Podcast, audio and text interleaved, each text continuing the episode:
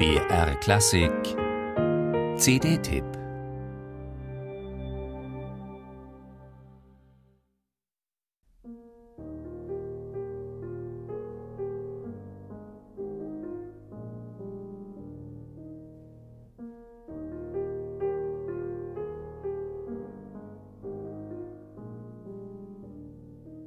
Nicht selten taucht der Doppelname Bach-Busoni in diversen Konzertprogrammen auf.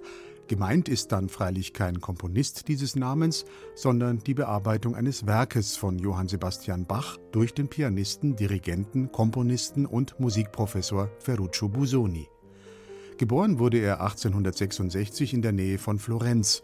Sein bis heute erfolgreichstes Werk ist die Oper Dr. Faust. Der Pianist David Theodor Schmidt rückt nun aus Anlass des 90. Todestages von Busoni im Juli 2014 diesen genialen Bearbeiter von Werken Bachs, aber auch anderer Komponisten wie Brahms, Liszt oder Mozart in den Mittelpunkt.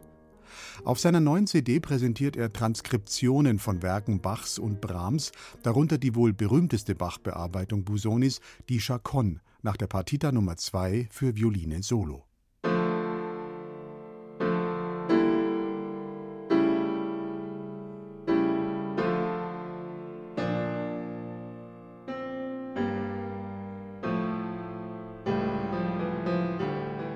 Nachdichtungen nennt David Theodor Schmidt Busonis Transkriptionen, weil diese die ursprünglichen Werke nicht einfach nur für ein anderes Instrument, das Klavier, spielbar machen. Busoni finde vielmehr stets eine ganz eigene Balance zwischen der Treue gegenüber dem Ursprungswerk und der Erschließung der musikalischen Substanz für ein neues Instrument.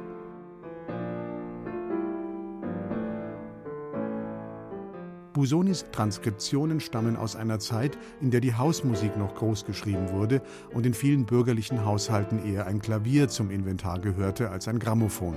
Auch seine Bearbeitungen Brahmscher Orgelchoralvorspiele für Klavier dienten hier der attraktiven Repertoireerweiterung. Kleine Kostbarkeiten nennt sie David Theodor Schmidt und unter seinen Fingern sind sie das in ganz besonderem Maße.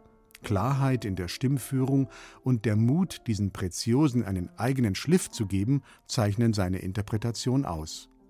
Virtuoser noch als bei Brahms kann er das aber bei Bach umsetzen, auch in der Bearbeitung der Toccata, Adagio und Fuge Bachwerkeverzeichnis 564, wo es gilt, die volltönende Orgel auf das Klavier zu übersetzen. Schmidt gelingt das so exzellent, so farbenreich und gleichzeitig so sensibel und einfühlsam, dass man meint, im Verlauf der Komposition eine variationsreiche Registrierung der Orgel wahrzunehmen.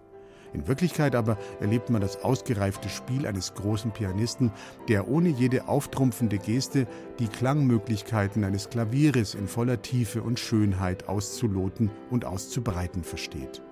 So finden Busonis Nachdichtungen in David Theodor Schmidt einen idealen Interpreten.